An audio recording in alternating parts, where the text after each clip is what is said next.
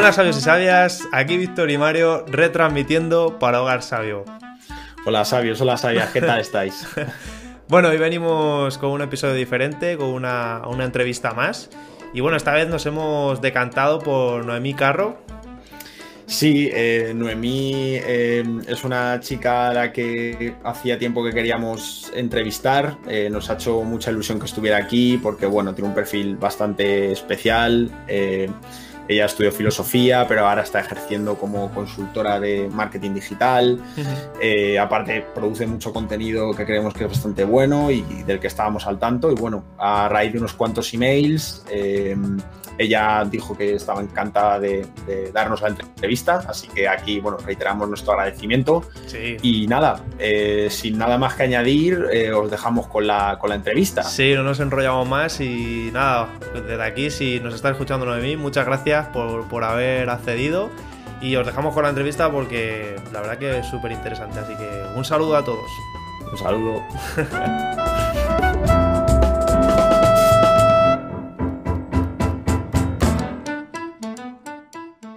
Desde nada, Noemí, yo bueno, quería agradecerte tu tiempo por haber aceptado nuestra invitación, por haberte unido a, la entrevista aquí en Hogar Sabio. Y nada, quería preguntarte, bueno, antes de eso, un poco cómo te conocí eh, a través de las redes sociales y dar, a la gente el contexto necesario.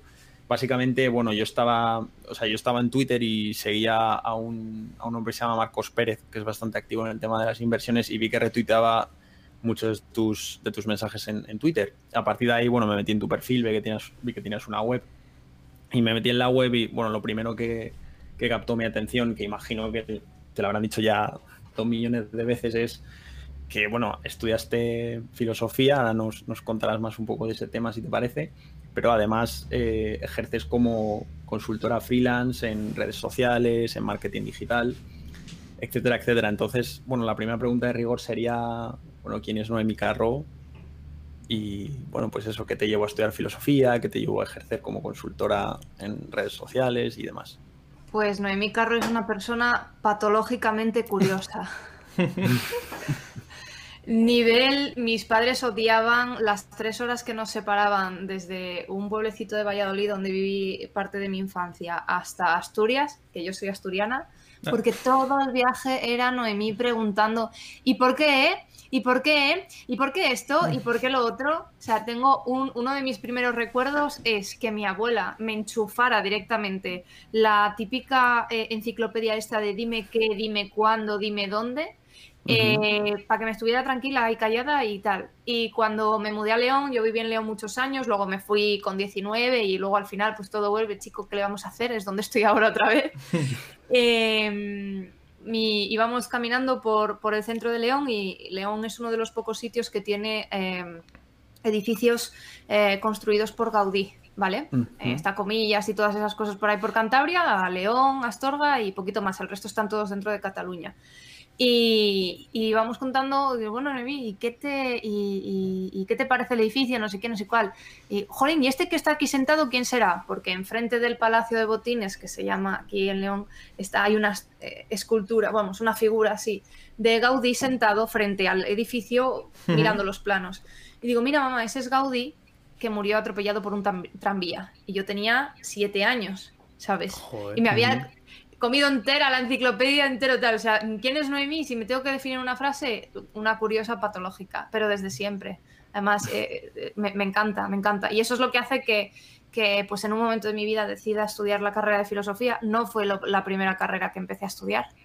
Dejé una carrera a la mitad. ¿Cuál dejaste, por curiosidad? Finanzas. Ah, finanzas. Sí, mira, pues cuando... vaya salto. De hecho, tengo, eh, yo tenía muy buen expediente cuando me gradué, tuve matrícula de honor en bachillerato. Y, esos mensajes que te dicen que, jolín, tú con las notas que sacas, ¿cómo vas a acabar siendo profesor? O profesor de filosofía, para más Inri, porque yo dudaba entre historia o filosofía, ¿no? Y esa, esa frase al final caló, caló, caló. Y cuando tuve que decir, dije, bueno, como yo una cosa que tenía muy clara es que en este mundo había venido también para intentar tener un poder adquisitivo medio alto, mejor que medio bajo, Digo, pues me meto en finanzas, eh, me monto una historia para ser broker, ¿vale? Y entonces trabajo pocas horas al día y el resto lo puedo seguir dedicando a estudiar, que es lo que me apetece, ¿sabes? O sea, ese era el planteamiento, te hablo de 17 años, ¿vale? O sea, hace muchos. y, y desde allí yo estudié esos dos años, luego me di cuenta de que no merecían el sacrificio, de que no estaba a gusto y que me hacía infeliz. Y con el segundo mejor expediente de la carrera mm, la dejé y me fui a hacer filosofía. Eh, con el segundo mejor. vaya, vaya, vaya salto, ¿eh? Vaya de, un lado a otro. No era una cuestión tanto de notas, sino ¿Y cómo fue por... quizá vocacional, ¿no? Imagino. Perdona, Mario. ¿Cómo fue filosofía? Quizás por esa, esa cosa que supongo que le pasa a la gran mayoría, que es en un momento en el que estás estudiando, llevas mucho tiempo cumpliendo, haciendo lo que hay que hacer, como que se te planteó esa, esa cuestión de por qué hago esto, qué es lo que yo siento, qué es lo que quiero hacer, o cómo fue, es, por qué fue ese salto hacia la filosofía. Pues más que por el sentimiento de que estuviera quemando la mecha del deber, ¿no? De la obligación. Eh, porque yo sabía que ese no era mi sitio. Y es que yo me iba a dormir y yo sabía que ahí no quería estar. Entonces, ¿para qué? De hecho, mira, yo me, acuerdo perfectamente del momento en el que decidí dejar la carrera. Habían salido los primeros parciales, yo soy de la primera generación de Bolonia, y habían salido los primeros parciales del primer eh, cuatrimestre. Y tenía, pues no sé si era un nueve y pico en un examen o algo así publicado en el tablón. Y en lugar de ir con todos mis amigos, grupo de amigos que habíamos aprobado todos y tal, a celebrarlo, no les dije nada, me di media vuelta, me cogí el coche, volví a casa, me senté en la cocina, le dije a mi madre, mamá, voy a dejar la carrera. Claro, porque la, segunda, la siguiente pregunta después de, esto es ¿qué, dijo tu entorno? ¿Que te apoyaron? ¿No te apoyaron? ¿Cuál era tu pues situación en ese momento? yo estaba tan deprimida y pasándolo tan mal realmente y tan enfadada continuamente, ¿sabes? Que lo primero que me dijo mi madre fue, Jolín, me alegro. Oh.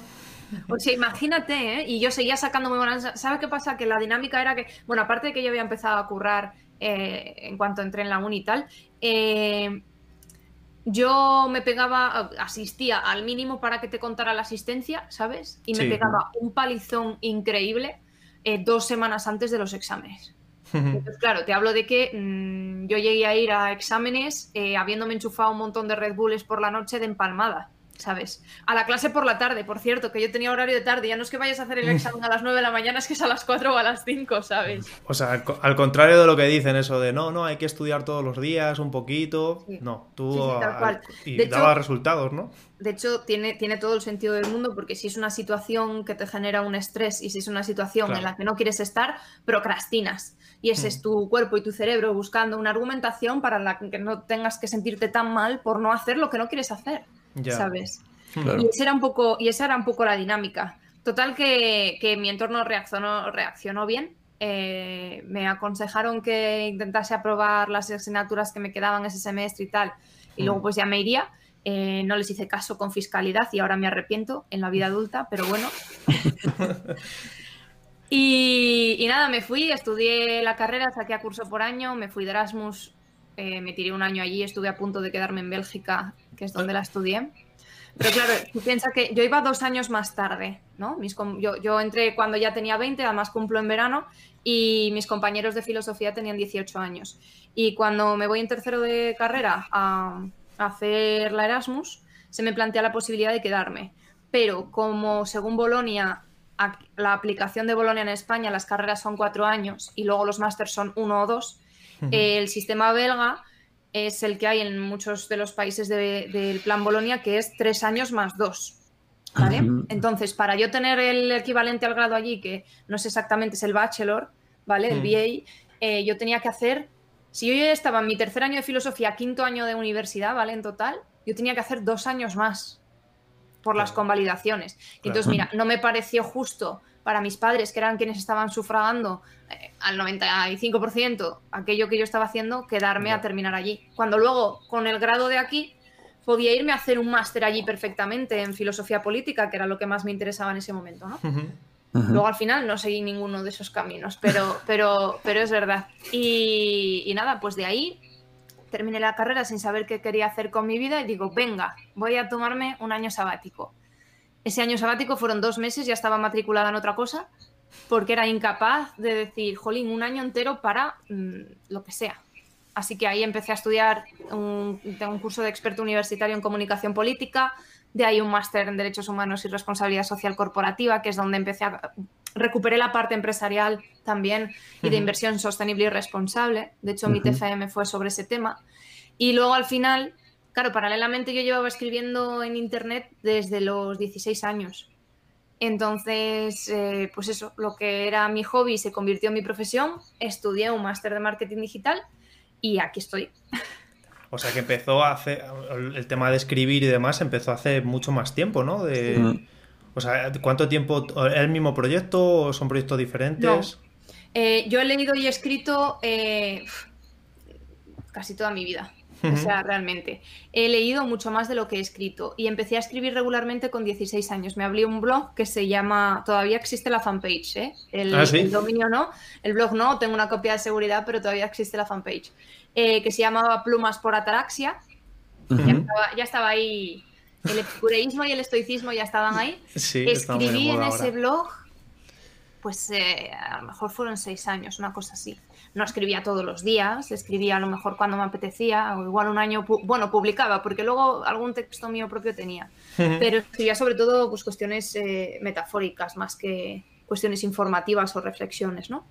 Y luego dejé de escribir por allí y paralelamente empecé a escribir y redactar para nichos web. Nichos que se monetizaban, eh, son páginas web muy sectoriales, ¿vale? Para quien no nos entienda, que se eh, obtienen rendimiento económico de los anuncios que hay en esas webs. Entonces, cuando tú buscas algo en Google eh, y encuentras un contenido en una web que tiene un montón de anuncios, pues ese contenido ha sido creado para que mm, satisfaga, satisfaga esa eh, curiosidad que tú tienes o esa necesidad, esa respuesta, ¿no? Pues yo escribía ese tipo de artículos.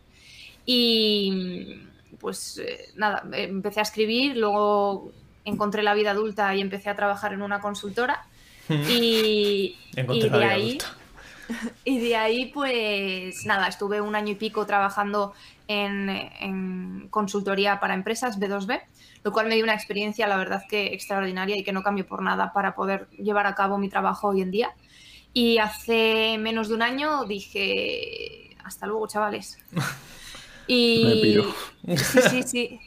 Y dije, bueno, es momento de. Y es momento de. Bueno, yo en realidad, eh, yo cuando entré allí a trabajar, yo se lo había dicho, que mi proyecto y pasaba por la comunicación y por el marketing, no pasaba por eso, en lo que tenía también formación por máster de derechos humanos y tal. Y bueno, pues la verdad es que fueron súper comprensivos con el hecho de que yo pues me pirase. Y Yo, hasta aquí. yo tengo Esto una... del- Bueno, ¿qui- Perdona, Víctor, dile, dile, no- dile, no dile. vamos a Sí. No, nada, de, de la- de lo que has comentado, hay algo que. Bueno, hay varias cosas con las que me identifico bastante.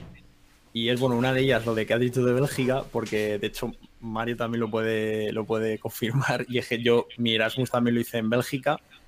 Y yo empecé también en Bolonia. O sea, yo creo que tenemos probablemente la misma edad, porque yo, o sea, yo entré en Bolonia en el 2010, que me parece que es el primer año en que se hizo, al menos en Madrid. Ujú. Y, y yo hice un año en, eh, de Erasmus en, en Bélgica, en, en Gante. Yo en Lovaina. Ah, en Lovaina. Pues visité Lovaina una vez y la verdad que me pasó un poco como a ti, en el sentido de que estuve a punto de quedarme. Además, porque me acuerdo en esa época el sector de la, bueno, de la ingeniería civil no estaba muy bollante en aquel, esto era 2015-2016, no era bollante, entonces, claro, las oportunidades laborales en, en España eran prácticamente nulas. Y me acuerdo que empecé a echar currículums en Bélgica y, bueno, la razón por la que no me quedé era porque me pedían hablar, eh, bueno, Ese fue el año en el que yo estuve. 2015-2016. Se habéis compartido años también. Eh, y nada, o sea, cuando lo estabas contando, ha sido como un poco viajar al pasado y recordar, ostras. eh, o sea, lo recuerdo con mucho cariño, pero, joder, desgraciadamente ya han pasado cuatro años. Y para currar allí el tema, el tema Dutch, que es, eh, por si alguien no nos oye, es, es el flamenco, ¿vale? Es eh, el, Sí. el neerlandés o la versión del neerlandés que hablan en la, en la provincia de Flandes. eso es. Em, es, es una movida. Además es, es dificilillo, ¿sabes? O sea, no es como es un primo del inglés. Bueno, sí y no, también. Y, y además que tampoco, o sea, yo me acuerdo que, joder, tengo este, esta mentalidad de decir, si vas a un sitio intentar aprender el idioma, no tanto por decir, porque luego me pueda servir en un futuro, sino es un poco como, bueno, al final ese sitio te acoge, es una manera de, creo que de integrarte a un nivel un poco más profundo. Y lo intenté aprender, pero no, es que no me dejaron. Me acuerdo de mi universidad me dijo, no te puedes coger tantos créditos, ¿sabes? y al final no hubo manera. Pero, pero sí, fue una pasada. yo lo estudié en inglés. Yo estudié el programa internacional de la Universidad Católica de Lovaina en inglés. Y de hecho todos los másters y todo lo que a lo que yo estaba solicitando o pensando solicitar plaza eran en inglés. De hecho volví y no sé decir una palabra en, en, Dutch. O sea, pero es que absolutamente nada. Luego, la verdad es que cuando me fui de allí me daba un poquito de vergüenza. Pero eso sí, me fui con un C1 prácticamente de inglés y volví bilingüe, que es lo mejor que le puede haber pasado a mi capacidad lingüística. sí, pues supongo como, como, como contigo, ¿no, Víctor? Sí, es igual, o sea, yo me fui... Fue una, una, experiencia parecida, ¿no? Fue todo, o sea, yo busqué desde el principio, claro, sacarme, sacarme todo en inglés porque el Dutch era algo inasequible. Y es verdad que en su momento, cuando me fui para Bélgica, sí que pensé en ir, digo, bueno, a lo mejor que caiga en Bruselas o en la parte más de Balonia, que es la parte francesa. Y digo, porque, o sea, tener un nivel muy, muy bajo de francés, pero digo, oye, pues mira, a lo mejor esto me sirve para subirlo un poco pero nada, o sea, yo la universidad en la que estaba yo se llamaba Jugend y nada, estaba en, Gante, entonces mm, era o inglés o Dutch, no había otra. Y un poco para seguir con, la carrera universitaria y demás, a mí me tengo la, pregunta de qué tal fueron los resultados en filosofía. ¿Fueron, ¿Fuiste también tan buena o te diste un poco de aire o...? ¿Qué va? Eh, yo si hubiese solicitado una beca al doctorado me lo hubieran dado seguro. O sea que fueron buenos, ¿no? Sí, sí. Qué, curioso, qué curioso. A ver, no lo imaginábamos, yo creo, ¿eh? Sí, la verdad que sí. Esa pregunta ya tenía respuesta. Además que a mí me gusta, me gusta muchísimo, muchísimo la filosofía, unas partes más que otras.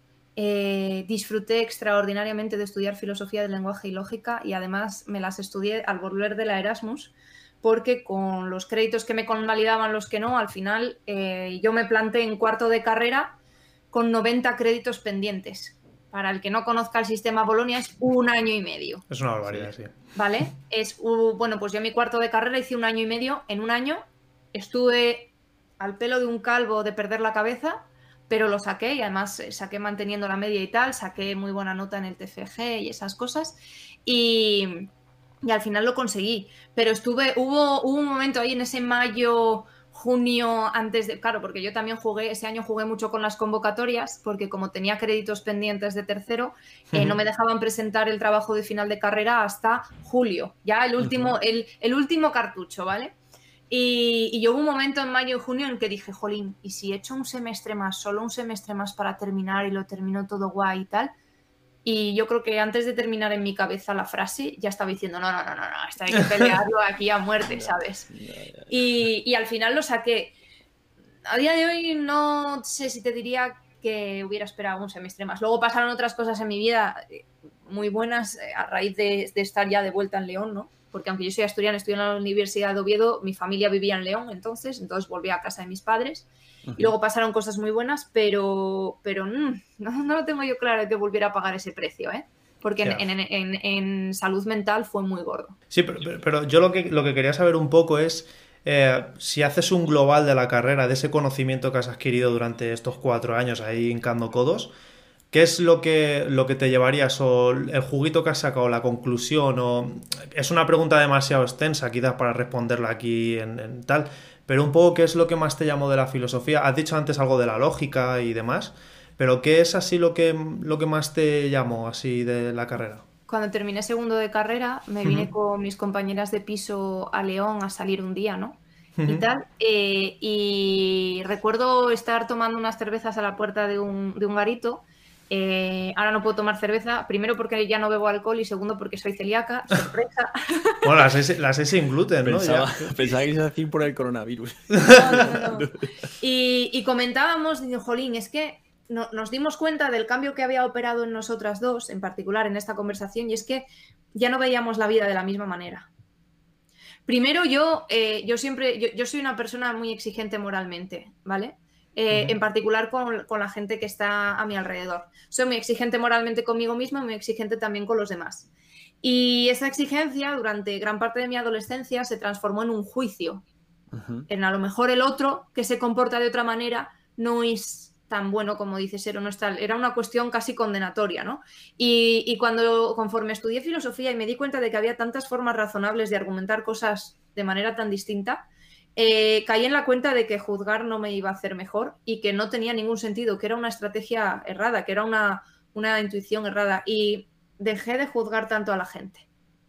Hasta el punto en el que a día de hoy eh, me importa lo que haga, o, o, vamos, nunca jamás juzgué a lo que hacían mis amigos con su vida y lo que decidían hacer y sus planes de vida, etcétera, etcétera. Pero es que a día de hoy me importa la opinión de muy poquita gente.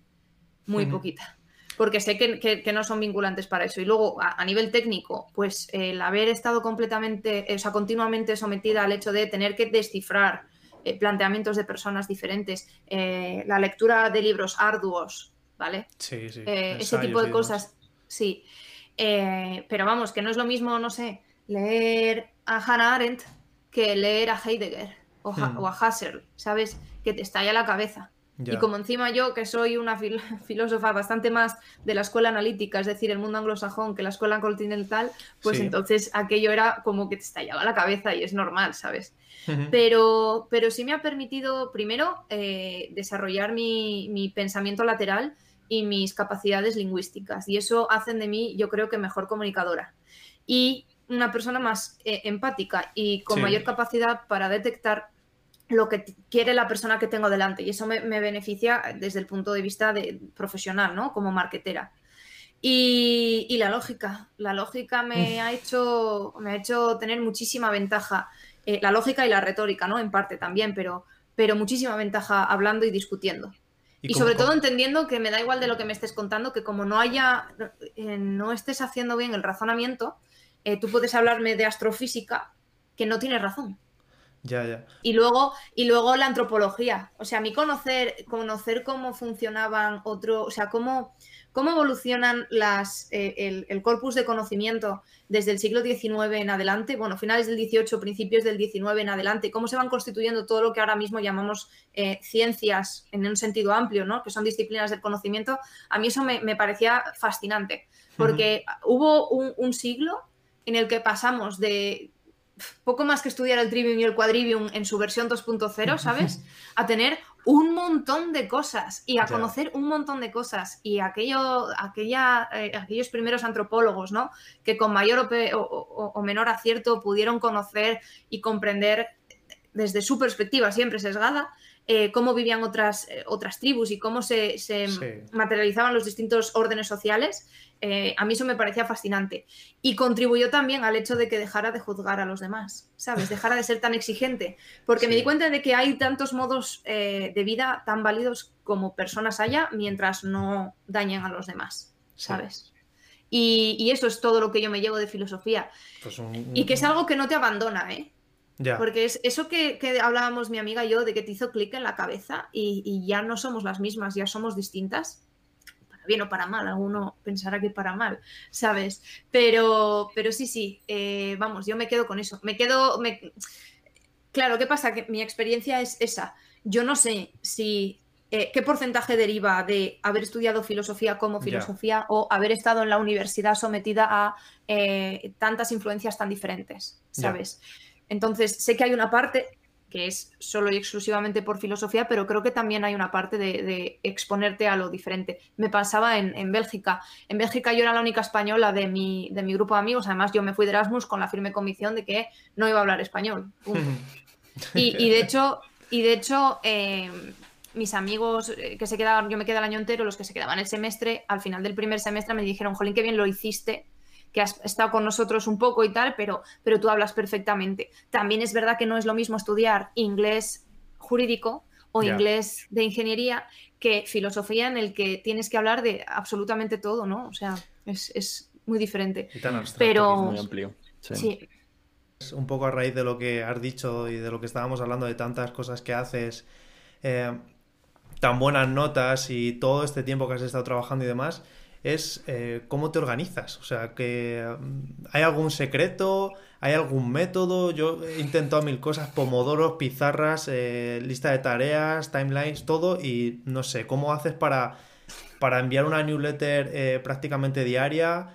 cómo haces para publicar, para llevar tu empresa, porque no sé, yo también emprendo con ciertas cosas y llevar un modelo de gestión, comunicación, todo eso es muy pesado. Y yo me gustaría saber un poco de ti, cómo lo haces. Vale, pues vamos a dar un salto de cinco años a 2020 y, os cuento, para contextualizar un poquito a, quien nos esté oyendo, eh, yo soy social media, trabajo como social media en marketing, ¿vale? Y trabajo desarrollando también estrategias de negocio y de marketing para pequeñas empresas, pequeñas y medianas empresas fundamentalmente, ¿vale? Tanto si se han digitalizado ya como si no. Em, eso quiere decir que yo dedico eh, un tiempo muy considerable a eh, trabajar para otros y a intercambiar horas por dinero. Así de sencillo, ¿vale? Esas, eh, esos intercambios tienen que sufragar otras dos cosas fundamentales, que son mi formación y el trabajo en mi marca personal, ¿vale? ¿Por qué? Porque mi marca personal es la única protección que yo tengo si el día de mañana mis clientes dejan de querer contar conmigo es la capacidad de convocar nuevos clientes también, ¿vale? Aparte de que luego me divierto y me lo paso muy bien, ¿vale? O sea, que eso, es, eso es importante. Pero ese es, el sentido que tiene. Y luego la formación. Trabajo en un sector en el que la formación es imprescindible en, tus competencias como más importantes, pero, pero también siendo un sector tan cambiante en el que la, forma de consumir en el mundo digital varía tanto y, o sea, evoluciona tan rápido, esa parte es innegociable también. Entonces, claro, yo tengo que dedicar a lo largo de la semana mm, muchas horas a muchas cosas. Eso, ¿Eso cómo te organizas? Pues te organizas también trabajando más horas que la media, no te voy a mentir. Y decir lo contrario sería mentir. Pero también me gusta entrenar y me gusta descansar y me gusta comer bien, porque además creo que, son requisitos fundamentales para que la maquinaria siga funcionando. Sí, sí. ¿Sabes? O sea, es otra cuestión innegociable. Yo. Dime, dime. No, te quería, nada, era un pequeño apunte, solo que, o sea, todo esto que estás contando a mí lo que me resulta más, por un lado, admirable y por otro lado también quizá más difícil de lograr es eh, todo esto que estás comentando, hacerlo sostenible. Porque claro, al final, eh, quien más y quien menos ha visto una situación de decir, ostras, tengo que, tengo una fecha de entrega con estos requisitos para este cliente o para lo que sea, eh, etcétera, etcétera. Claro, tú puedes hacer eso una vez, dos veces, Sí, eso, que cómo lo haces sostenible y demás, un poco que, no, que nos pongas ahí en contexto. Pues lo hago sostenible, eh, primero teniendo un apoyo fundamental en mi casa, que es mi pareja, que, si no fuera por él, la mitad de los días no cenaba porque se me olvida, ¿vale? ¿En serio? nivel, nivel, nivel eso, o, sobre todo parar y desconectar. Pero, pero funciona madrugando bastante por las mañanas, seis y media, siete de la mañana lo primero que hago es eh, leer la Close Letter, que es la newsletter de, Charo Marcos, que te habla un poquillo de las noticias más recientes del día. Eso es lo que hacen ahora que es un, podcast de Spotify que se llama de IM o algo así, AM o algo así. Sí, eso es. Sí, que son como ocho minutillos y tal, y te ponen como al día súper rápido, ¿no? ¿Es eso? Eso es, sí, ah. sí. Pues la newsletter, que es el origen, el podcast empezó hace Ah, vale, vale. Y, y bueno, pues eh, después de eso eh, he hecho un vistazo a lo que tengo en el día. Una de mis primeras tareas es siempre inbox cero, ¿vale? O sea, a mí me gusta trabajar con el correo bien ordenado. Si tengo que retocar algo de la newsletter, estoy a tiempo para retocarlo, ¿vale? Y si no, pues eh, empiezo a trabajar. Y habitualmente inbox cero me suele llevar una media hora, no, no mucho más. Y yo el correo electrónico lo miro a esa hora si acaso alguna historia a la mitad del día o al final de la mañana porque hay algún fuego que apagar de clientes o algo así, no quiere decir que responda, ¿eh? Solo lo miro para estar al día. Luego tengo una... Perdona que te interrumpa. ¿El correo es eh, personal o simplemente el de.? Es que no sé. Ah, vale, es que no sé cómo, cómo te organizas. O sea, si es lo de Noemi Carros una marca y luego por otro lado tienes tú lo de el tema de marketing digital o con otro nombre, perdona que no... Es, es, es, exactamente, vale, vale. Lo que pasa que en, en, los distintos canales hablo de cosas relativamente diferentes. Por ejemplo, en Instagram hago mucha pedagogía de marketing, digitalización, emprendimiento, ¿vale? Sí. En Twitter hablo más eh, en, en, una cuestión no tan básica, ¿vale? Hablo de cuestiones más... Y la verdad es que soy más espontánea. Y en la newsletter hablo, si quieres ponerle una etiqueta, más desarrollo personal, pero sin entrar en autoayuda, ¿sabes? Sí, también un poco un toque muy personal, ¿no? Por lo que he visto la newsletter, como hablando muy de experiencias propias y demás. Eso es. Así, así lo intento. Por eso que son como sitios diferentes en los que comunico de manera diferente y que todas contribuyen a trasladar una manera de trabajar también. Porque a mí me parece muy importante que la gente que quiera trabajar conmigo conozcan también cómo trabajo yo y cómo planteo las cosas, porque creo que eso hace las, las, el, trabajo más sencillo. Porque cuando llegas y muestras las cartas y las pones encima de la mesa y sabes a qué atenerte y eso, pues, pues tanto mejor. Y esto venía por lo del correo electrónico. Sí, lo del inbox cero y todo eso que más Sí, eh, yo tengo una bandeja, eh, vamos a ver, yo tengo todo en, el, en, la misma cuenta, ¿vale? No en la misma dirección de correo, pero sí en el mismo sitio, ¿vale? Yo utilizo Gmail y entonces tengo algunos, eh, algunos, algunas bandejas para cada cliente, por ejemplo, de que los emails de cada cliente se etiquetan con la etiqueta de ese cliente y van solo a esa bandeja y, se me quitan automáticamente de, de la bandeja principal de entrada. Eso hace que yo mantenga el foco y que si voy a trabajar en este cliente entonces abro la carpeta de ese cliente y resuelvo lo que tengo que resolver. Eso me facilita mucho las cosas. O sea que así un poco, porque estoy aquí tomando un poco de notas. Pues, en primer lugar, o sea, eh, tener una dinámica, por así decir, un, fija, en plan, de la más me levanto, intento mirar lo que es la bandeja, segmentar, ver cómo están las cosas, apagar fuegos y luego un poco ir como creando pequeños cajoncitos, ¿no? Que a lo mejor son tus redes sociales o el, correo o los sitios en los que vas un poco a, tomar acción para saber dividir un poco cómo vas a trabajar, ¿no? En plan de... No sé, yo creo, a mí lo que me pasa personalmente, y por eso te pregunto mucho, es cuando te llegan estímulos externos de cosas, te distraes y el tiempo que tardas en concentrarte en otra cosa y luego volver, es lo que, la pérdida de contexto es lo que más tarda. Y a lo mejor quizás un poco es lo que mejor llevas tú, ¿no? Yo es que secuestro mi atención. Entonces, eh, vivo sin notificaciones. no tengo ninguna notificación en el móvil, ni en el correo, ni nada. Eh, tengo bloqueado todas las redes sociales en el móvil eh, la mayor parte del tiempo. Y lo que hago es utilizar las versiones de escritorio cuando estoy trabajando y cuando no, pues no les hago caso y ya está. Y si alguien necesita algo, que me llame.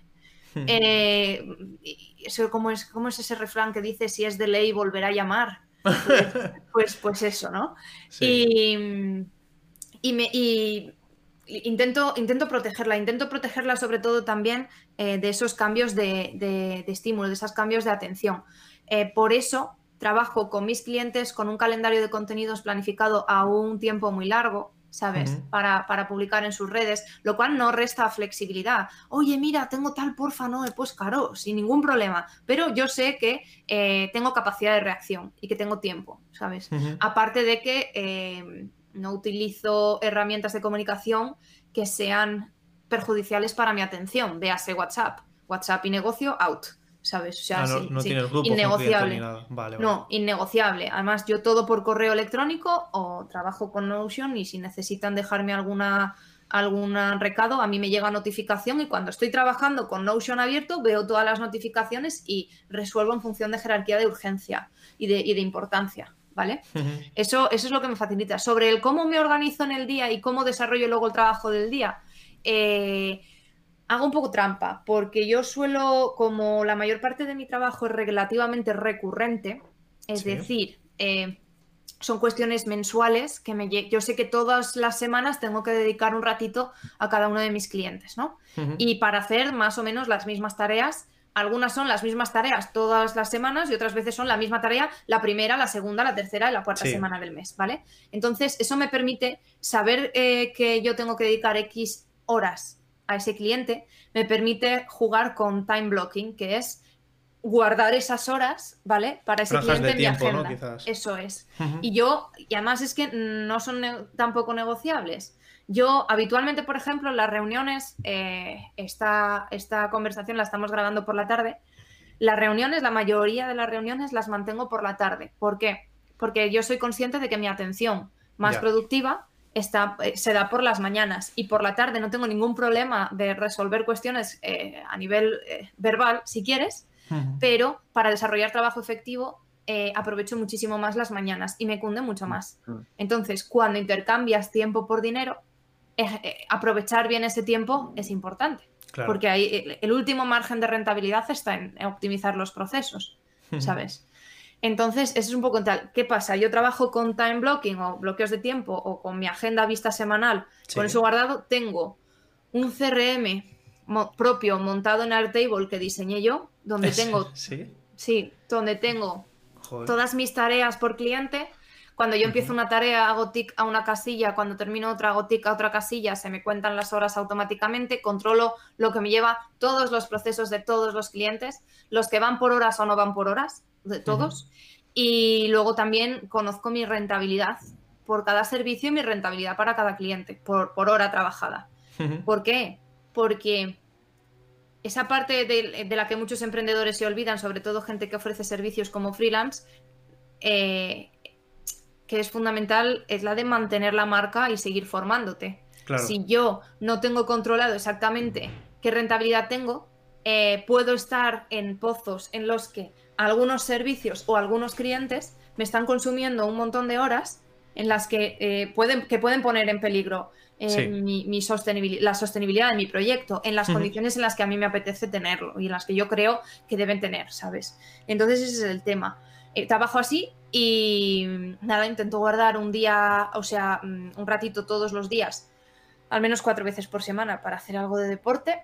Y Ujú. los fines de semana sí que es verdad que se comen el grueso de la formación y de la lectura. Así, o sea, aprovechas tu tiempo libre, por así decir, bueno, los fines de semana para seguir formándote, seguir aprendiendo. Sí, eh, si necesito no encender el ordenador un día, no lo enciendo. Pero eso me da igual que sea un lunes, un martes o un domingo, ¿eh? O sea, si llega un momento de tal... Es la suerte de, de todas las desgracias que hay en emprender, esa es la suerte, ¿sabes? Sí. pero, pero lo intento hacer así y, y sobre todo intento escucharme mucho. También funciono con un sistema de, en el que recurrentemente intento cambiar un poco el contenido de trabajo de esa semana. Intento dedicar una de cada seis semanas más o menos a, a formación o a, o a tareas más creativas o a centrar, ¿sabes? Cuando dentro de lo que cabe la organización de mi trabajo intento hacerlo así.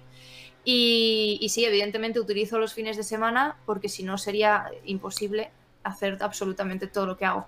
Ya, y una, una pregunta así que, que tengo yo, además, eh, a nivel así poco eh, por experiencia, es la comunicación con los clientes a mí personalmente es algo de lo que más, más me agota o más tiempo le dedico, porque muchas veces, además tú como has hablado de que manejas un poco la comunicación y demás, ¿cómo le transmites al cliente lo que es necesario para él? Porque muchas veces que ellos te piden algo que han visto y creen que es necesario para ellos y te piden a ti lo mismo y a lo mejor no encaja con su modelo de negocio.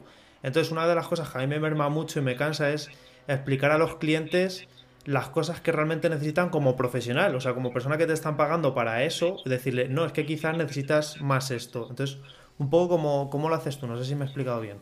Pues yo recupero a Sócrates y en lugar de, y en lugar de decir, pregunto. Sí, Y pregunto, y pregunto, y por Hasta qué. que ellos se dan hasta, cuenta, ¿no? Hasta que ellos son conscientes de, de que a lo mejor esa parte que, que- que les estaba centrando su pensamiento, a lo mejor es más amplia de lo que estaban considerando. Y les pongo otros ejemplos. eh, Sí. de otras cosas que podrían hacer, ¿no? Por ejemplo, el que me viene y me dice que es que quiero hacer no sé qué con mis redes sociales o quiero hacer que no sé qué tal. Primera pregunta, ¿tienes recursos? ¿Tienes tiempo? ¿Tienes capacidad de? ¿Sabes? O Sí. Luego cosas como, eh, es que eh, una inmobiliaria que venía y decía, es que mira lo que está haciendo mi competencia, tienen no sé cuántos seguidores en Instagram, no sé qué, no sé cuál, y te pones a mirar las visitas a su web y menos del 1% proceden de redes sociales. Es una Hmm. estimación, si no tienes la web propia, todo son estimaciones, pero aún así, que esas redes sociales están ahí para distraerte a ti como competencia. No están Pues- ahí para generarles volumen de negocio.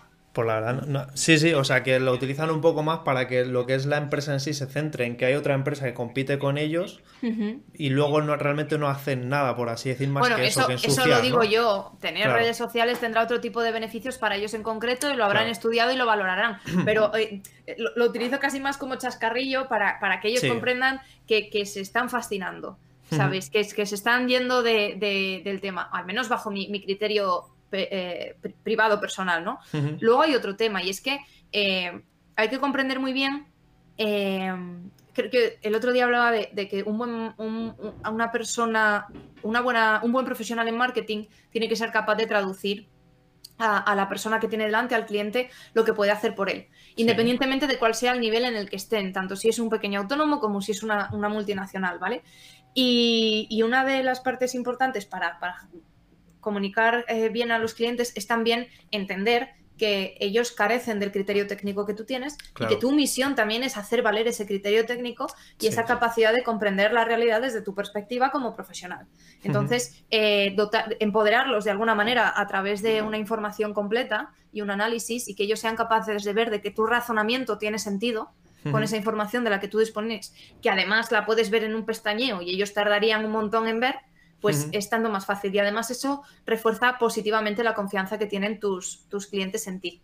De hecho, a mí me ocurre continuamente cuando desarrollo estrategias como, como, producto para una empresa, ¿vale? Una estrategia digital y empezamos haciendo una auditoría y luego vamos viendo un DAFO, un, diagrama de debilidades, amenazas, fortalezas y oportunidades, ¿vale? ¿Qué vamos a hacer con cada una de esas debilidades, amenazas, fortalezas y oportunidades? ¿Cómo lo vamos a hacer? ¿Con qué recursos? Eh, ¿En cuánto tiempo? ¿Qué vamos a, decidir, a, ver para ver si eh, estamos en la senda correcta o no lo estamos? Cuando yo hago todo eso, no hay un solo negocio en lo que llevo trabajando que después de hacer una estrategia mantenga al 100% la dirección del negocio que tenía antes de hacerla. Ya. ¿Por qué? Porque muchas veces cuando tú estás metido en tu proyecto, me da igual que sea empresarial que no lo sea, no eres capaz de ver con facilidad lo que otros sí que pueden ver incluso aunque fueses un marketero super pro y tuvieses una empresa que flipas, eh, no verías lo mismo que un consultor independiente. Entre otras razones, porque no sois las mismas personas, ¿sabes? Entonces, es, yo creo que el, que el, punto de inflexión a lo mejor está ahí también. pues muy, también eso creo. Perdona, perdona. Dale, dale, Víctor. No, iba a decir eso, que también eso yo creo que es como una, o sea, una muestra de que se está añadiendo valor, ¿no? Es decir, si tú después de poner en común esa estrategia con el cliente, todo siguiera igual, al final dices, bueno, ¿para qué, sabes, para qué lo voy a hacer? El, hecho de que se cambie algo, a mí al menos me dice como, ostras, pues es que a lo mejor había cosas que no se estaban haciendo bien y ahora podemos cambiarlas. Sí, también te digo, si yo me encontrase en la situación en la que el cliente eh, llega a una conclusión con la cual yo estoy de acuerdo después de hacer todo el proceso de la auditoría y la estrategia, em, primero eh, no le diría lo contrario, y segundo, creo que sería positivo aún así haber seguido haciendo esa estrategia, porque te da em, un enfoque sistemático a, cómo estás tú como negocio, ¿vale? Y, mucho más eh, amplio. Entonces, es posible que encuentres una información que hasta entonces estabas obviando o a la que no le estabas dedicando suficiente atención y que a lo mejor refuerce esa línea que quisieras seguir. Porque la estrategia no solamente nos da lo que quieres hacer con tu negocio, nos da también el cómo y cómo lo vas a aplicar. Y entonces a lo mejor no eras consciente de que tienes un contacto eh, súper guay para poder desarrollar esta línea de negocio, que puedes establecer una sinergia para que la penetración en este mercado te resulte muchísimo más sencilla. y esto, traducido al cristiano, viene siendo mm, tu prima Loli eh, también está pensando en abrir una panadería y tú haces eh, tartas artísticas. No sé, ¿sabes? Entonces, hasta que no te sientas y preguntas, bueno, ¿y qué gente te resulta interesante? A ver, echa, ponte aquí a pensar y no sé qué. Ya, buscar un poco el target, segmentar, ver qué es lo que necesitan, quién te está visitando, cómo, cómo pasean por tu página, qué comentarios dejan, todo ese tipo de cosas. Es que no te imaginarías la cantidad de gente que no sabe exactamente qué tipo de persona le compra. Ya, sí. Y además ahora, hoy día con, con las webs, o sea, te metes en Analytics, en Google y puedes saber género, intereses, edad, eh, país, eh, el idioma que habla, desde dónde viene, o sea, es que se pueden obtener un montón de datos que no, que no se suelen usar, así que, mm, bueno, para eso hay gente como tú un poco para, para ayudarles. Se pueden hacer auténticas virguerías ahora en el mundo digital. Dale, Víctor. Vale, eh, bueno, yo, por decir, el tema del orden de las preguntas se, ha, esfumado por completo, pero bueno, por continuar, Mm, en uno de los emails de tu newsletter, o sea, a partir de dos emails diciendo que enviaste, o sea, encontré como un nexo y quería comentártelo a ver cuál es tu reflexión. Era en, uno sobre el que hablabas de la productividad, empezaba así, o sea, cito textualmente, decía, eh, te voy a contar un secreto que los ricos no quieren que sepas, o más bien no queremos que sepan la gente como yo que hablábamos tanto de productividad y desarrollo personal. Allá va. La cagamos tanto o más que los demás eso es, de, de un email que enviaste en tu newsletter y en otro hacías referencia em, a que, bueno, utilizabas el móvil de manera extensa, un poco por, por sobre todo hablabas, creo, creo recordar, de Instagram, ¿no? Como parte de tu, de tu trabajo y en base a estos dos principios, ¿no? El de que la puedes cagar a pesar de que te guste el tema de la productividad comparado con este hábito que yo que me sirve en parte para trabajar, pero que llegado el momento también me puede venir mal. Mi pregunta es, bueno, ¿qué hábitos te han lastrado y cuáles te han potenciado eh, a lo largo de tu carrera, especialmente en esta última etapa como consultora eh, freelance? Es que eso de hablar de desarrollo personal y productividad está muy guay porque es un continuum en el que tú sigues cayendo en prácticamente los mismos errores, ¿sabes? Y tienes que volver a rebelarte contra ellos y buscar estrategias nuevas e intentar eh, hacerlo de verdad. Y muchas veces el, aprendizaje es errático también. Eh, hábitos que me hayan lastrado. Buah, es que desde lo que te empecé a contar de directamente estudiar una carrera que no, ¿sabes? Hasta hoy, imagínate el recorrido, ¿no? Pero los hábitos que me hayan lastrado, los que tienen que ver fundamentalmente con, la procrastinación. Mira, emprender es muy difícil emocionalmente, ¿vale? Mm, si alguien está pensando en, montarte, o sea, montarse una historia y trabajar por su cuenta y no sé qué, no sé cuál, por favor que, no, lo, que no caiga, no, que no caiga en la romantización que hay de que es que vive el trabajo de tus sueños, trabaja desde una playa en Bali, ¿vale? O sea, no funciona así.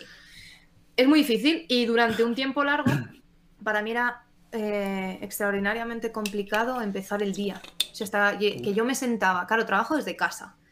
Yo organizo y, preparo mi trabajo. Mientras yo cumpla con mis entregas, puedo pegarme a tracones como cuando estudiaba la carrera al principio, la primera que estudié, o puedo trabajar con relativa holgura, ¿vale? Y con capacidad de trabajar sobre ello.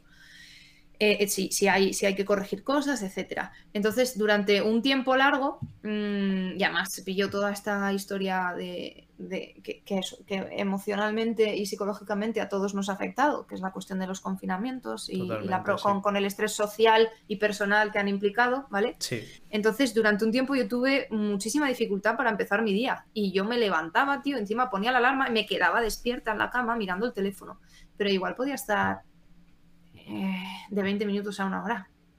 Y, encima, y encima no es que dijeras, has dormido 8 horas y media y te has quedado una más. No, no, es que dormía 7 porque tenía que trabajar, pero luego no salía de la cama.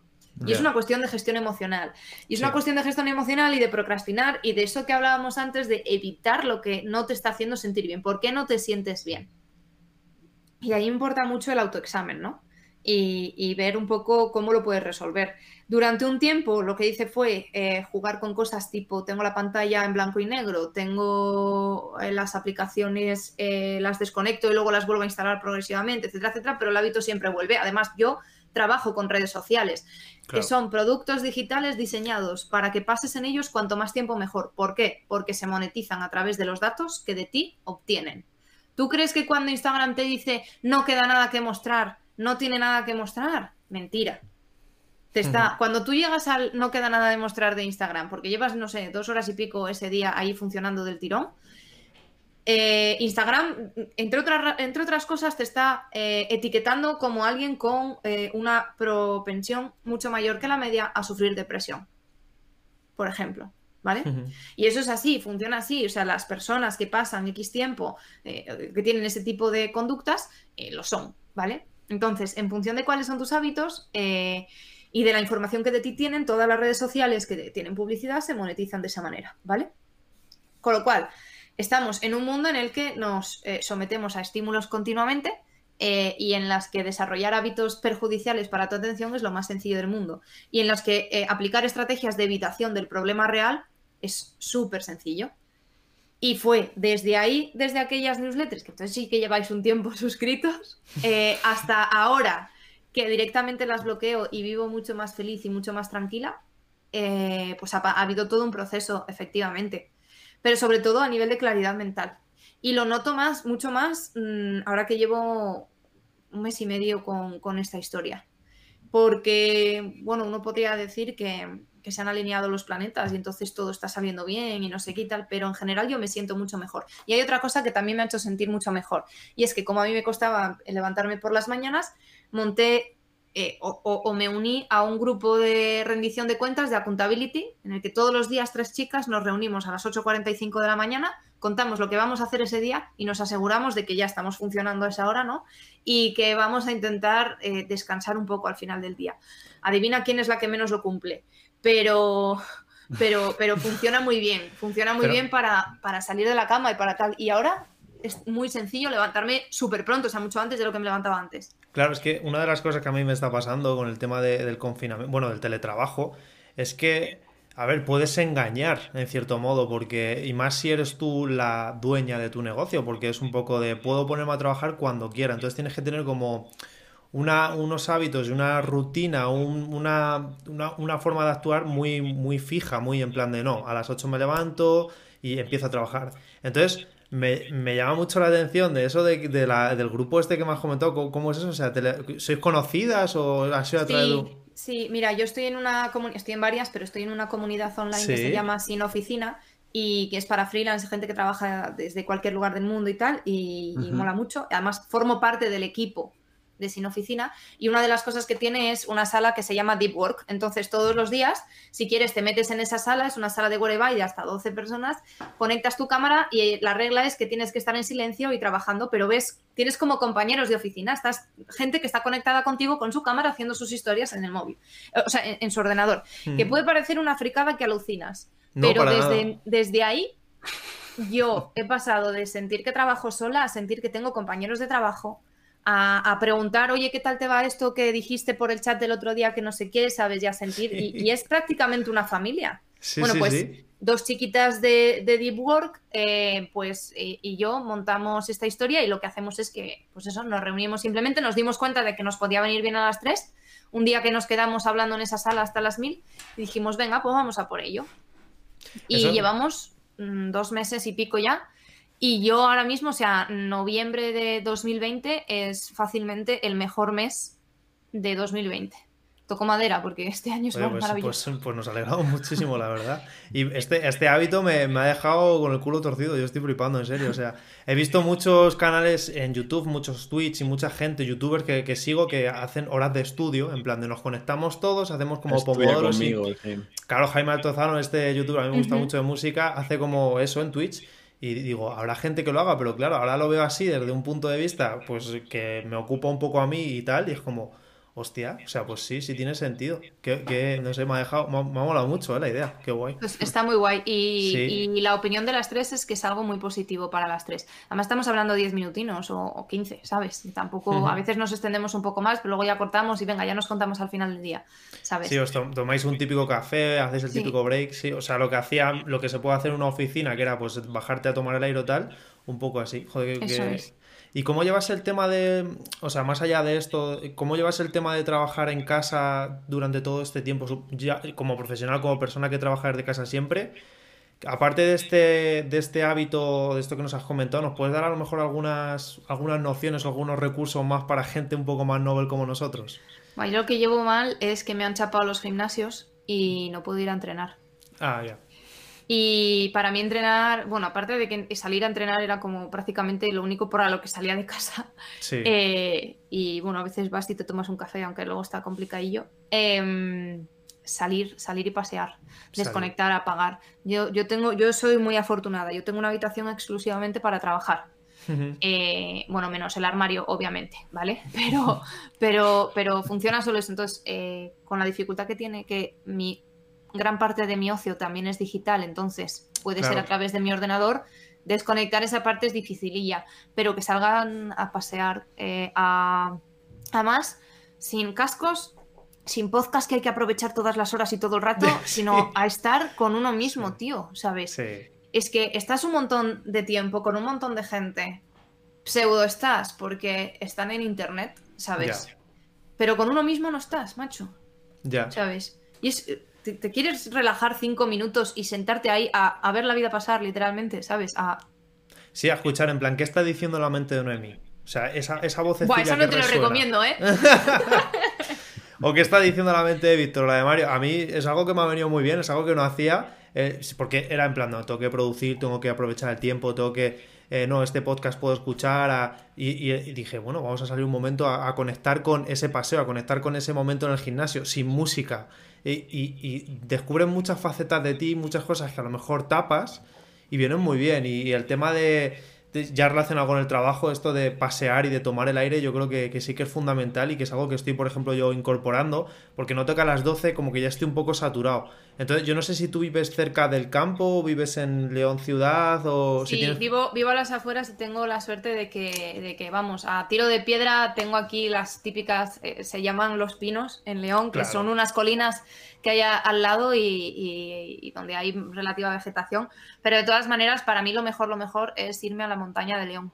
León tiene una montaña excepcional, excepcional. ¿Pero lo haces a, diario? o sea, diario? No, no, ah, vale, vale. No, no. Eh, dependiendo de la temporada, algún fin de semana. En invierno, hmm. alguna raquetada toca.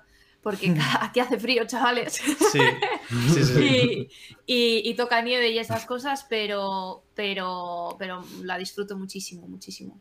¿Pero a, diario sueles, sueles pasear o, mm, simplemente.? Menos de, lo, menos de lo que me gustaría. A diario mi desconexión habitual es eh, entrenar en el gimnasio. Hombre, ahora sí. Ahora cada vez que tengo que ir a hacer cualquier recado, y eso que llevo a las afueras, eh, intento ir caminando. Dentro de lo razonable, o al menos en monopatín, vamos, en, el patinete eléctrico, que también hace que tengas que estar focalizando la atención en conducir, ¿no? Esa, esa suerte de meditación de alguna manera, como cuando conduces sin radio ni nada, ¿sabes? Sí, pues sí. Que vas en piloto automático. Hmm. Y, bueno, pues es interesante, pero sí, la idea es esa, es desconectar y, dejar de tener ruido constante. Sí, es que eso es lo que yo por lo menos siento, porque ya es que el estímulo llega al bolsillo. O sea, antes era una llamada, pero es que ahora es eh, un mensaje de WhatsApp y lo difícil es... Eh, porque las redes, es, como decías tú, están hechas para eso, para que nos mantengamos viendo cosas y para que estemos enganchados, porque al fin y al cabo nosotros somos el producto de, de esas empresas. Entonces es como hay demasiado ruido y un momento de paz para focalizarte y para decir me concentro en este paseo tal, viene, viene, viene muy bien. Y además te escuchas de otra manera. Sí, ¿eh? te escuchas igual las cosas que no dirías en, otra circunstancia. O empiezas a hablar con contigo mismo. ¿Sabes? No sé, yo era algo que hacía muchísimo antes de tener smartphone, tío. sí, hablar contigo mismo. Sí, iba preguntándome por las cosas. Pues ese y por qué, del que hablábamos al principio, ¿sabes? Pero, pero en mi voz interior. Y, yo lo extraño mucho. Hmm. O, bueno, por no hablar luego de, cómo ha perjudicado nuestros hábitos y, a nuestra atención, y, que ahora acojamos una novela que podíamos haber leído hace 10 años con relativa holgura y que ahora nos resulta insoportable. ¿eh? Hmm. Totalmente. Sí, además habla mucho de eso de desintoxicación digital y demás, porque el hecho de concentrarnos en una novela o en algo que antes sí se podía, ahora es prácticamente imposible, porque estás acostumbrado a, Vídeo, focos, luces, colores, eh, estímulos y te vuelves loco, pero sí. Yo lo he notado además con, esto que acabáis de comentar justo aquí eh, hace nada, lo del tema de, leer, era como que, joder, yo me acuerdo con 14, 16, 18 años, devorar, o sea, devorar libros y ahora es más como... notas que te cuesta, notas que incluso a veces se convierte un poco, en mi caso, un poco una obligación de decir no sé si es porque no estoy teniendo mucha suerte últimamente en los libros y caen libros mucho más densos que antes y entonces eso hace que sea más... Lo intente evitar un poquillo, ¿sabes? Diga, si tengo que leer, sé que me viene bien. En este verano leí eh, Lector vuelve a casa, que es de Marianne Wolf, lo editó Deusto. Y eh, bueno, es una mujer que se ha dedicado a investigar un poquillo eh, cómo funciona el hábito lector, la importancia que tiene el hábito lector en, en los niños y en los adultos y tal. Y una de las cosas que cuenta es que ella, que empezó a leer clásicos de muy jovencita, tuvo que enfrentarse a una de las obras de Hermann Hesse eh, para, hacer, para hacer la prueba, ¿vale? De cómo se sentía. Jolín, pues no era, no sé si era Siddhartha, ahora mismo, la obra en concreto, no lo sé. Eh, yo dejé solo leído El Lobo Estepario, bueno, audio, leí y tengo los cuentos de amor de Hess, que son una joya. Pero bueno, ella comentaba que esa era como de su, obra favorita, ¿no? Y hizo la prueba de intentar pararse a leerlo, llevaba más de 10 años sin releer esa obra y no fue capaz. Y entonces hizo el experimento. Bueno, un experimento con, muchas comillas, porque método científico mm, poco, porque te estás analizando a ti mismo, ¿no? entonces hay, hay, sesgo sí o sí. Pero, pero ella decía que, bueno, que lo que hizo fue forzarse a leer sin distracciones durante 15 minutos primero y luego un poquito más de tiempo, y que encontró que a las dos semanas le resultaba más sencillo ya concentrarse y que pudo terminar la lectura con mayor facilidad, pero que le costó romper ese hábito mm, dos semanas. Ya. Eso es una, barbaridad. Por no hablar de que en 10 minutos que vuelvas a tener el teléfono cerca o que vuelvas a estar hiper, sometido a estímulos, eh, volverás a necesitar esas dos semanas. ¿eh? Sí, la verdad mm. que sí. A veces la pregunta es si estás dispuesto a renunciar a ese esfuerzo de las dos semanas otra vez para volver a meterte en tal otra vez volviendo un poco a Sócrates, ¿no? En plan de preguntar, ¿no? Preguntarte, en plan de lo Eso siempre está bien. Sí. Es, Sócrates, es Sócrates y bueno, son los estoicos también que a mí me gustan mucho y es reflexionar activamente y, obligarte a pensar todos los días si estás más cerca de quien quieres ser, si estás haciendo las cosas como te gusta o no y hay cosas que hay que cambiar. Hmm. Está muy de moda ahora el tema del estoicismo y demás. Está, no, no lo conozco, sinceramente, pero me están bombardeando un poco. También he visto algo que has escrito en alguna newsletter sobre eso también. Y estoy un poco perdido en plan de qué es esto del estoicismo, por qué suena tan bien y por qué hay gente que habla tan bien de ello, no sé. Pues es porque, eh, como todo lo que tiene que ver con desarrollo personal ocurre, está ya en Estados Unidos, ¿vale? Y dos, tres años después viene aquí. Eh, hay un tipo que se llama eh, Ryan Holiday, que él lleva mucho tiempo divulgando sobre estoicismo de una manera muy sencilla, no habla no habla de la filosofía estoica en sí, sino de la aplicación en tu día a día que pueden tener algunas cosas del estoicismo, en particular lo que le viene bien a él en ese momento, ¿vale? Porque la filosofía estoica tiene varias partes, eh, entre ellas explica eh, cómo funciona el mundo y cómo es el mundo, ¿vale? Pero tiene una aplicación práctica en, cómo se debe vivir la vida y cómo debemos eh, acercarnos a la felicidad, ¿vale? Muy útil que en algunas cuestiones también hermana con algunas filosofías orientales, ¿no? Y con otras cosas. Bueno, al final son herederos de Sócrates. Los estoicos nacen en torno al siglo V aproximadamente antes de Cristo. Son herederos de la escuela cínica, que igual. Eh, luego es gracioso porque al castellano hemos mantenido epicúreo, cínico y estoico. Hmm en cosas completamente diferentes de lo que eran ellos, ¿eh? Pero bueno, son herederos de los cínicos y, los cínicos eran unos tíos que eran sumamente mordaces a la hora de señalar las faltas que tenían en su vida los, sus colegas griegos en Atenas. Y, y de allí, luego Zenón de Citio acabó fundando su propia su propia corriente, ¿no? que es el estoicismo, versionando lo que hacían los cínicos y, retomando de nuevo a Sócrates, ¿vale? O a los herederos de Sócrates. y, la aplicación que tiene a la vida mm, diaria de, y, que además es útil hoy en día, a pesar de que tengan 2.500 años de antigüedad, eh, deriva del hecho de que ellos piensan que el sentido de vivir la vida es intentar ser feliz. Ser feliz pero claro, su definición de felicidad es muy propia, ¿no? Es perfeccionándote a ti mismo y acercándote a ser alguien eh, mejor, ¿no? Cada día. Entonces, eh, tienen una serie de consejos muy útiles sobre cómo gestionar lo que deseas y cómo asegurarte de que estás deseando para ti y, deseando en tu vida lo correcto para que no seas nunca esclavo de ese deseo y nunca te frustres realmente porque no puedes conseguir algo o que no te duela que otros te insulten o que realmente no tengas ansiedad, porque mm, seas consciente de lo que puedes controlar y lo que no. Y es súper interesante. Sí, sí, además nosotros, que te lo puedo comentar Víctor, hace poco hicimos un podcast sobre, sobre el deseo, porque eh, lo vimos en, el, Sapiens, el libro este de, no, me acuerdo cómo se llama el escritor. De sí, hablaba del deseo en plan de dejar de desear es dejar de sufrir, decía algo así. Y, una de las preguntas que teníamos preparadas para ti era eso, además, en plan de, ¿qué representa para ti el deseo? ¿Cómo llevas el deseo en tu vida? Eh, ¿Te causa esta ansiedad? ¿Eres capaz de poner tus deseos en una lista en la que no estén todo el día apareciendo delante de ti y te estén incomodando ser feliz, por así decir? Pues un poco eso, queríamos saber. Bueno, pues es una pregunta extraordinaria para la que o no tengo respuesta o la respuesta o la respuesta es demasiado sencilla, ¿no? No, no, me refiero a que a que eh, mira, yo tengo ambiciones muy sencillas en la vida. Yo quiero vivir en el campo, eh, tener hijos si Dios, la naturaleza, el logos provee o lo que toque, ¿vale? Pero, pero quiero vivir en el campo, vivir una vida tranquila y sencilla y poder dedicar tiempo a los míos, a mi familia, a leer, a aprender y a pasar por esta vida mm, de la forma más tranquila y, más serena posible, ¿vale? Eh, escucha, otros quieren montar un Tesla, no lo sé. Me parece muy guay, ¿sabes? Pero no es mi, no es mi asunto. Y, y entonces mis deseos se dirigen hacia eso. Y como mi prioridad y mi mayor deseo es vivir una vida de una manera mejor y más tranquila y, disfrutarla y seguir siendo feliz, eh, pues intento que poco a poco todo eso pase. Ni me obsesiona cuando no lo consigo, ni me obsesiona eh, los fracasos o los pequeños errores o los pequeños problemas que puedan ir surgiendo. En general no suelo tener problemas con, los, con lo que deseo.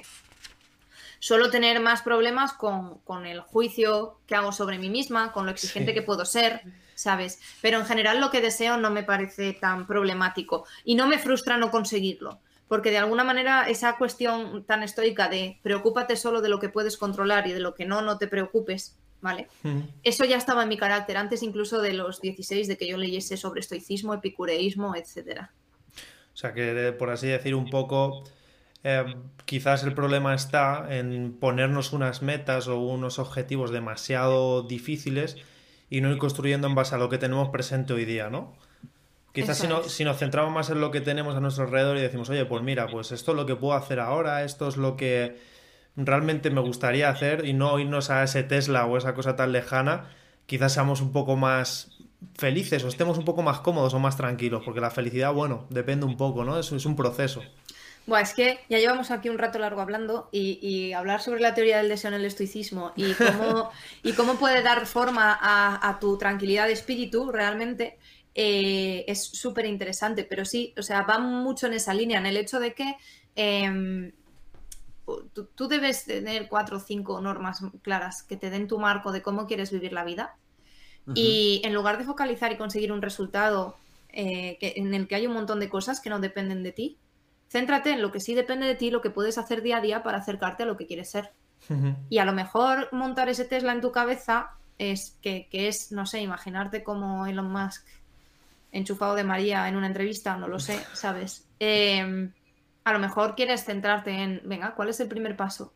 Considero que tengo que terminar la carrera de Ingeniería X, voy a terminar la carrera de Ingeniería X y mientras tanto voy a hacer toda una serie de cosas que complementen un poquito el camino que yo creo que puede llegar. Pero es, eso es centrarte en el proceso más que en el resultado, porque el proceso propio tiene valor y muchas veces es mucho más importante que el resultado final. Si te centras en el resultado final, es imposible que no te genere ansiedad, porque estás pensando continuamente en ese 10 que quieres sacar, en esa eh, cuestión que quieres terminar, pero no en, el proceso.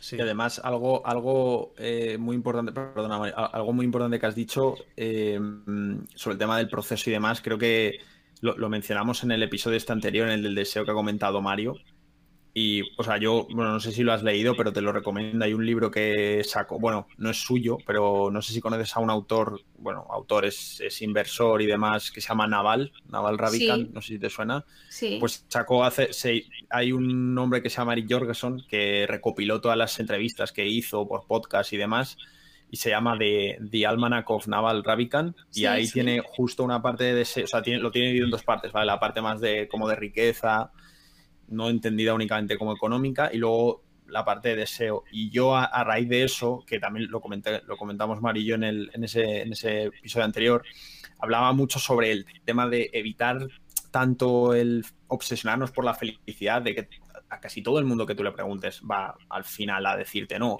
mi objetivo es ser feliz, no es algo como que se ha universalizado mucho.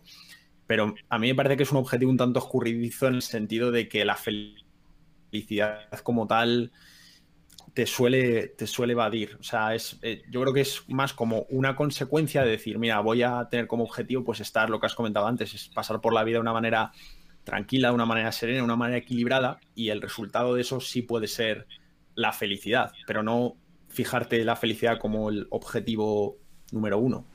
Creo, vamos, a mí por lo menos me suele empíricamente, yo eh, en mis propias carnes sí que he visto que cuando he sido feliz ha sido cuando realmente no estaba disfrutando, o sea, estaba buscando conscientemente la felicidad, sino que me venía dada.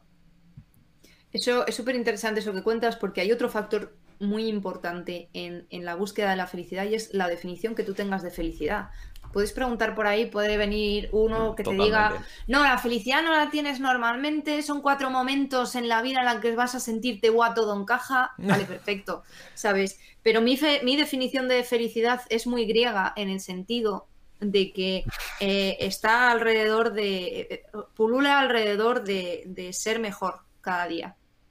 Eh, o, por lo menos no ser peor que ayer. ¿Vale? Y, esa, esa, felicidad como perfeccionamiento de la virtud, de, lo bueno, de, qué es ser bueno, ¿sabes? Es, un concepto muy griego que además da forma a todas las éticas de todas las escuelas tradicionales, vamos, eh, griegas, que es el, estoicismo, el cinismo, el epicureísmo, incluso el propio Aristóteles eh, eh, seguía un poquito esa idea, ¿no? De la felicidad como perfeccionamiento de uno mismo. Y, de hecho la ética aristotélica es una ética virtuosa que, funciona alrededor de la arete, la virtud. Y por eso para mí es, tan em, sencillo decir, dentro de lo que cabe, que, mi objetivo es la felicidad y es porque eh, pues es simplemente ser mejor que ayer. Mejor, mejor persona, mejor profesional, mejor pareja, mejor hija, mejor amiga, mejor eh, Atleta es una de las últimas cosas que van mejor, ¿vale? Pero, pero mejor en general, ¿sabes? ¿Y, no, te, te, parece un poco pero que menos eso... está en la lista. ¿No te parece un poco que eso es...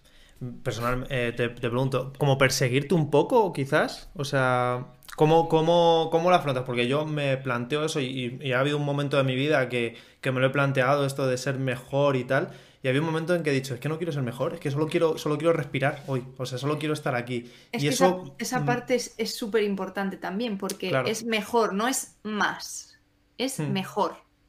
Y mejor es también respetar tus tiempos, respetar tus descansos, respetar tu propio tiempo solo, sola respetar tu eh, necesidad de exteriorizar y de verbalizar lo que estás sintiendo en ese momento o, de contarle a alguien o de hacer justicia cuando crees que algo no está ocurriendo y tienes que abrir la boca, ¿sabes? Eso es mejor. Y eso no quiere decir que te seas eh, inexacto o, sea, eh, o que haga imposibles los conflictos, todo lo contrario, ya te digo yo que como intentes vivir así, vas a seguir encontrándotelos. pero, pero sí que es, de alguna forma,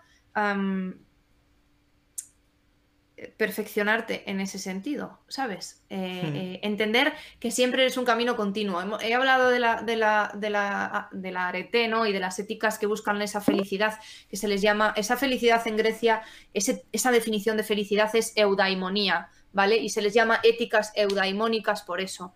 Pero, pero esa parte de, perfeccionamiento em, viene con la idea indisociable de que el más sabio, el más perfecto, jamás existe. Hay una figura en, dentro del, estoicismo que es el sabio estoico, y sabio es algo que los demás te consideran, pero tú no debes considerarte nunca. O ¿Sabes? Es algo a lo que aspirar, pero es un ideal. Cuando se habla de Séneca o de Marco Aurelio, como grandes sabios estoicos, nunca jamás verás en que en sus escritos haya trascendido que ellos se lo consideraban. Podían ser más o menos, eh, bueno, em, ¿cómo se dice? Ególatras en alguna parte o narcisistas, ¿no? En, alguna parte. Pero, pero el, fundamento del perfeccionamiento en el estoicismo es saber que es algo eh, a lo que caminas, no a lo que vas a llegar.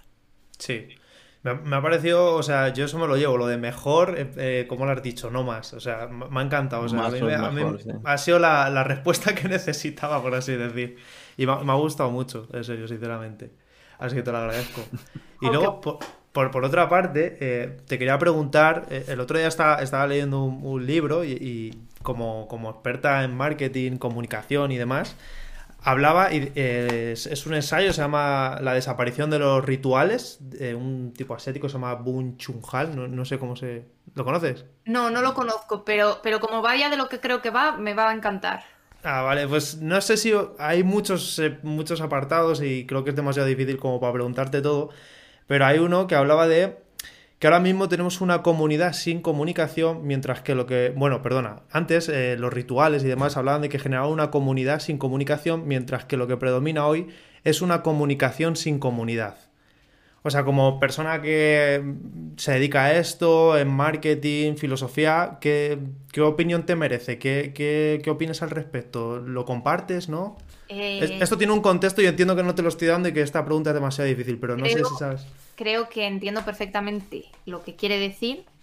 Creo que estoy muy de acuerdo con lo que dice, pero sí que creo que la forma de vivir comunidad eh, ha, cambiado y que las comunidades ahora son diferentes. No creo que necesariamente eso las haga mejores, pero son diferentes.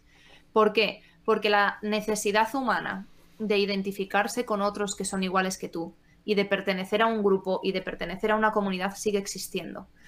y es el fundamento de que eh, las seguidoras de Justin Bieber se llamen believers que las acota y les da un nombre y les da una idea con la que identificarse. Pero es que la necesidad de pertenecer a un grupo más amplio que el, que el, inmediato de tu familia es, es, tan antigua como el hombre. O sea, no es casual que, las misas tuviesen lugar con frecuencia semanal para reunirte y hablar y, hubiese una parte de después luego de socialización, en particular en el mundo católico, ¿sabes? Y es por eso, es porque la misa era el lugar en el que se hacía comunidad. Realmente, la misa, el mercado y, poquitas cosas más, ¿sabes? Una de las cosas que también menciona es el tema de la religión, que eh, antiguamente pues existían esos, no sé cómo se llaman, como los rezos, ¿no? Que es algo que vas repitiendo constantemente y que el hecho de repetir esas cosas en una comunidad, eh, deshaciéndote un poco del yo, te hacían un poco como relajarte, como decir eh, yo ahora no soy Mario en esta iglesia, sino que formo parte de algo que es superior a mí y que por, por no sé qué, por, por tradición tengo que hacerlo. Y, repetir esta misa y eso como que nos deshacía un poco de nosotros mismos y nos hacía formar parte de algo y que estaba muy bien y que hoy día pues es como que todo se centra en torno a yo, al producirme, el exhibirme y, pues eso, tener una marca o algo así. Y no sé un poco cómo, cómo, cómo lo concibes tú y... Es, que es tal cual eso. El resto es una forma de meditación.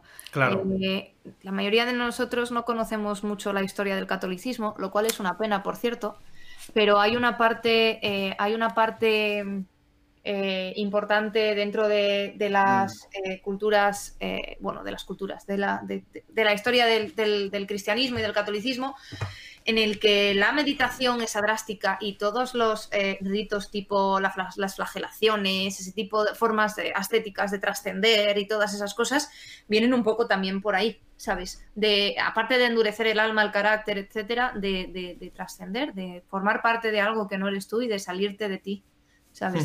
y, eso, es interesante, no solo porque te ayuda a, acercarte a esa divinidad, sino porque em, en, en particular cuando es en grupo, te alivia esa sensación de, pertenencia, ¿sabes? De esa necesidad de pertenencia que tienes. Pues nada, yo creo que, que muchas gracias por, estas aportaciones. Y yo no sé, porque ya creo que nos vamos un poco de tiempo. Si Víctor tienes alguna última pregunta o algo así que quieras que te hayas dejado en el tintero. Porque aquí podíamos andar divagando y tenemos aquí un bonus track y una lista de preguntas, pero tampoco vamos a pero, locos. Pero, pero queremos, queremos que Noemí cene, queremos que llegues a la cena.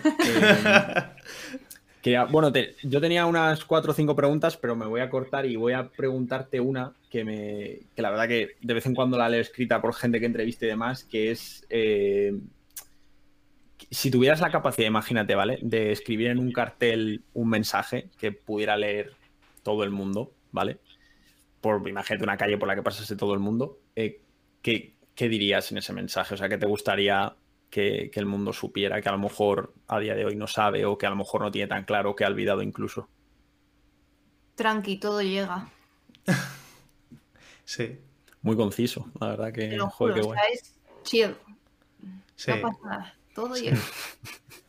Sí, sí, porque muchas veces estamos obsesionados y la paciencia creo que es un hábito que se trabaja y con la instantaneidad, la, tecnología y tal, estamos acostumbrados al ya y creo que eso es una, no sé, es algo que, que tenemos que tener un poco más en mente todos. Hemos perdido un poco el hábito, sí. Y nada, eh, ya a modo de, despedida, Noemí, preguntarte eh, eh, por último ya, los oyentes que vean este vídeo o escuchen el, el podcast, ¿cómo pueden seguir tu trabajo, tus reflexiones, contactarte, tu newsletter, etc. etc. Pues me pueden encontrar en noemicarro.es, en Instagram y en Twitter por noemicarro. Y, nada, si les apetece echarle un vistacillo a la newsletter, dentro de poco DJ evolucionará y se convertirá en otra cosa que será de pago, así que están a tiempo de aprovecharla mientras sea gratis. Algo habíamos leído por ahí, sí. Pues vale, pues lo, dejaremos en las notas para que, para que la gente pueda acceder a, Genial. Pues muchas gracias, me lo he pasado muy bien. Normalmente no me dejan tanto hablar de mis historias. pues nada, Noemí, así que nada, no te damos más la plasta y muchísimas gracias en serio ¿eh? por, haber estado. Y espero, no sé si en algún momento se da la ocasión, pero me encantaría retomarlo y que siguieras ahí hablándonos de, esta parte más espiritual, que yo creo que es de ahí de la base de donde parte todo al fin y al cabo. Hecho, lo dejamos marcado para más adelante. Muchísimas gracias, Noemí. ¿eh? Que pasen muy buena tarde y muy, muy buen fin de semana. Hasta luego. Hasta luego. Hasta luego. Chao.